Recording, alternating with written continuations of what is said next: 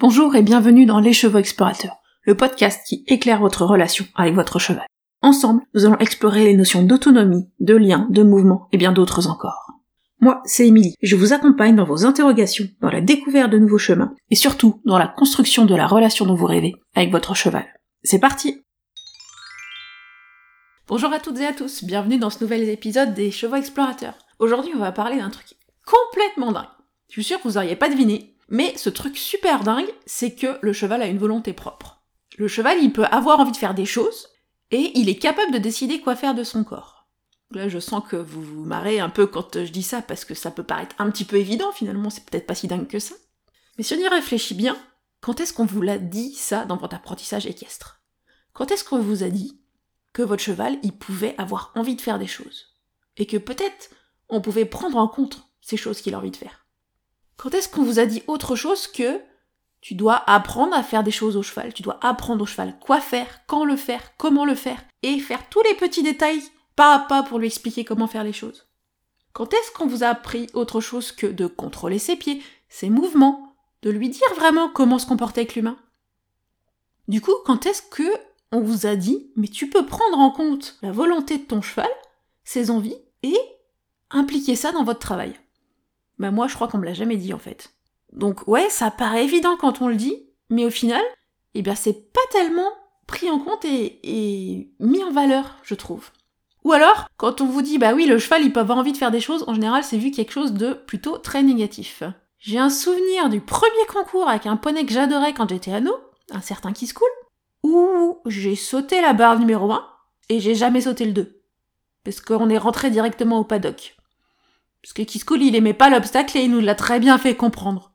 Et du coup, ça c'est vraiment typiquement l'exemple que on peut voir la volonté du cheval comme quelque chose de négatif et qui fait que le cheval n'a pas envie d'être dans le travail.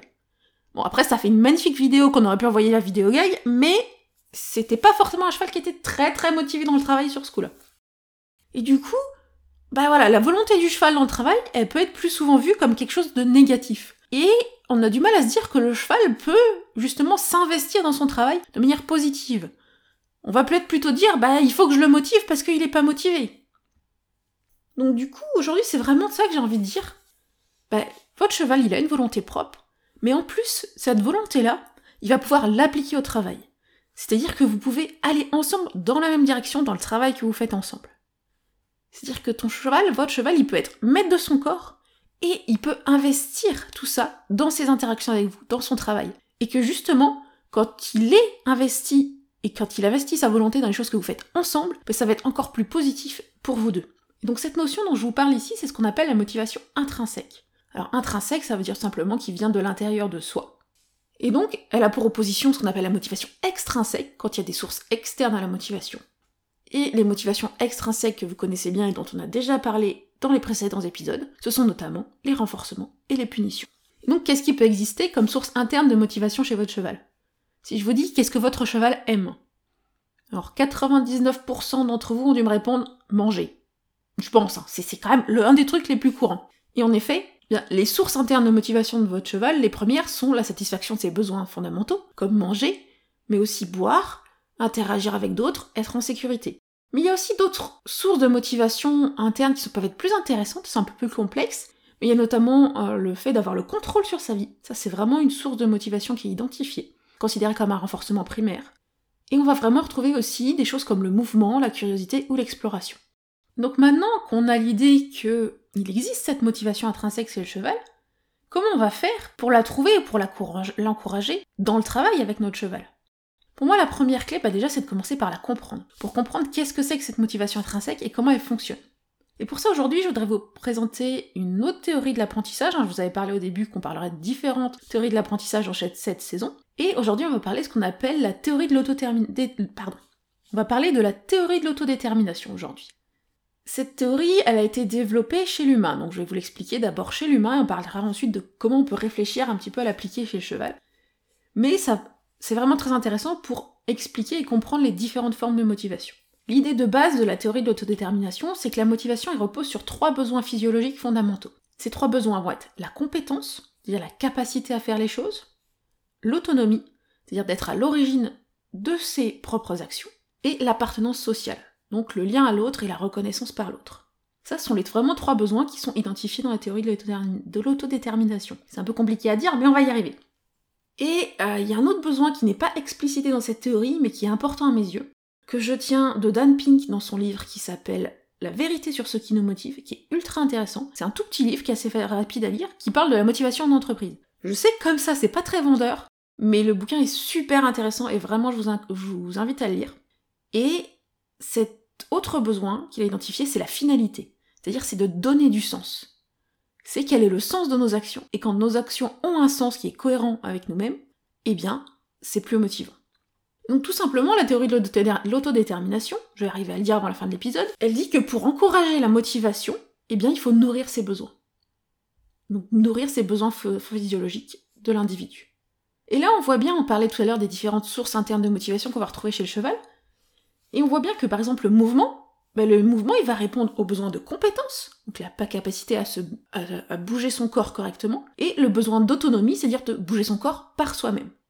Et puis la curiosité, ça va répondre, par exemple, notamment à l'autonomie, faire les choses par soi-même, aller découvrir des choses nouvelles, et la fidélité, c'est-à-dire des choses qui vont avoir du sens. La curiosité, intrinsèquement, c'est d'aller comprendre son environnement.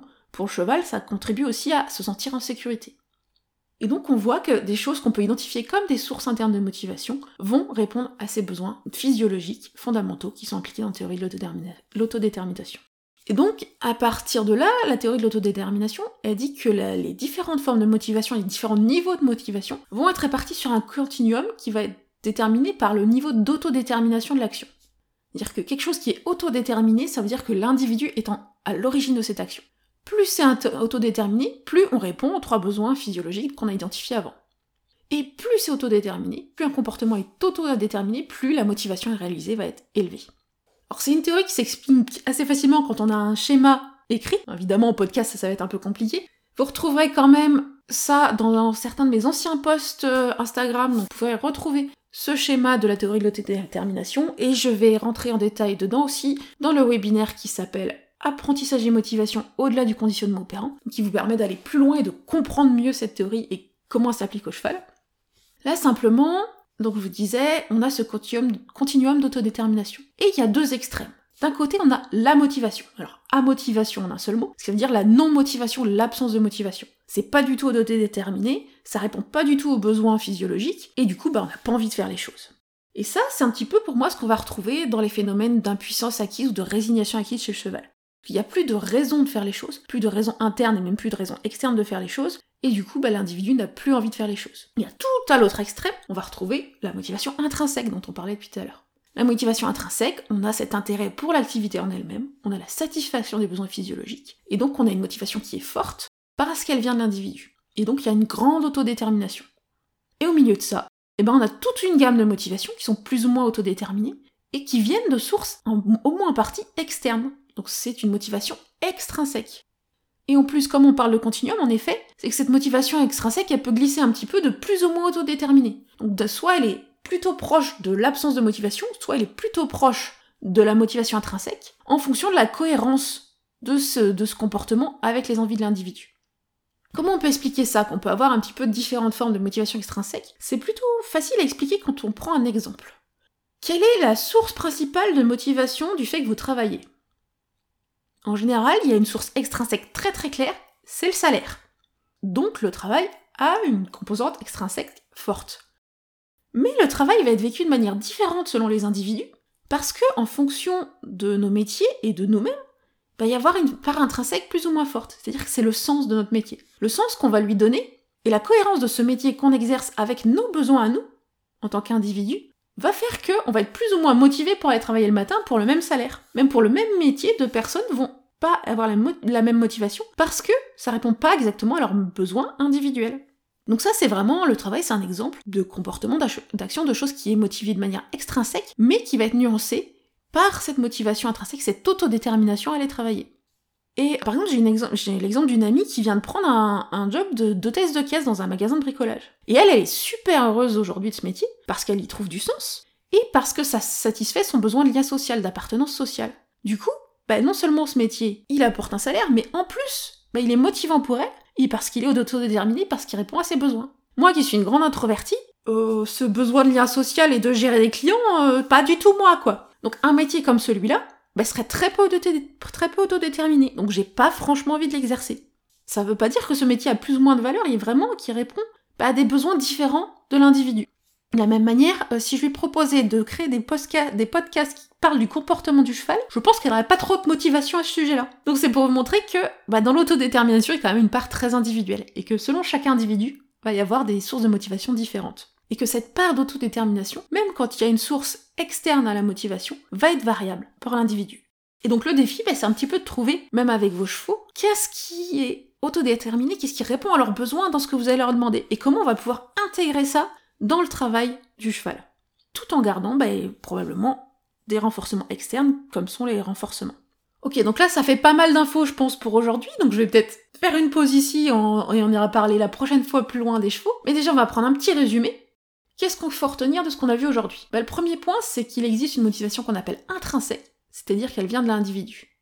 Cette motivation intrinsèque, on va pouvoir la trouver en répondant aux quatre grands besoins clés qui sont l'autonomie, la compétence, l'appartenance sociale et la finalité. Ces besoins peuvent être variables d'un individu à un autre. Et les variations de motivation peuvent être expliquées par la théorie de l'autodétermination, qui place les différents types de motivation sur un continuum, qui va de la motivation à la motivation intrinsèque, avec tout un continuum de motivation extrinsèque au milieu. Et ce sont la part autodéterminée des comportements qui va amener qu'il y a plus ou moins de, motivation. Et donc du coup, on parlait dans tout le premier épisode de l'importance de construire les conditions de la motivation du cheval. Et eh bien ça, ça passe par la prise en compte de la motivation intrinsèque, c'est-à-dire de l'envie, de la volonté du cheval, de ce qui correspond à ses envies à lui. Mais du coup, comment on peut appliquer tout ça concrètement chez le cheval? Alors on va en parler au moins en partie la semaine prochaine dans le prochain épisode, mais si vous avez vraiment envie d'aller plus loin sur ce sujet appliqué au cheval, si vous voulez mieux comprendre la théorie de l'autodétermination et toutes ces formes de motivation dites intrinsèques, si vous avez envie de comprendre à quoi correspondent ces différents besoins dont on a parlé mais appliqués chez le cheval, et comment vous pouvez trouver une finalité à votre travail qui va avoir du sens également pour votre cheval, et encore bien plus de choses, eh bien je vous invite à vous rendre sur ma plateforme en ligne, qui est la plateforme e-learning.leschevauxexplorateurs.fr, sur laquelle vous aurez un pack de webinaires qui s'appelle Motivation, et là, on ira vraiment creuser ces sujets-là de manière approfondie pour vous permettre de mieux comprendre la motivation chez votre cheval. Et cette motivation où le cheval a envie de travailler avec vous. Et en attendant, et d'ici la, la semaine prochaine, je vous invite à une petite piste de réflexion et à réfléchir à cette question-là. C'est à votre avis, est-ce qu'on peut mélanger les motivations extrinsèques et intrinsèques Et qu'est-ce qui se passe si on mélange des renforcements avec la motivation intrinsèque? Et on ira répondre à cette question la semaine prochaine et vous verrez que la réponse est un petit peu étonnante. Alors, à la semaine prochaine Et voilà, c'est déjà fini pour aujourd'hui. Si cet épisode vous a plu, n'hésitez pas à le partager à vos amis qui pourraient être intéressés. Pour échanger avec moi et ne pas manquer les prochains épisodes, retrouvez-moi sur mon compte Instagram, at les chevaux explorateurs. Et si vous avez envie qu'on aille plus loin ensemble ou que vous souhaitez en savoir plus sur mes accompagnements individuels et mes programmes en ligne, n'hésitez pas à me contacter par mail ou à vous rendre sur mon site internet pour en savoir plus. Tous les liens sont en description de l'épisode. À très bientôt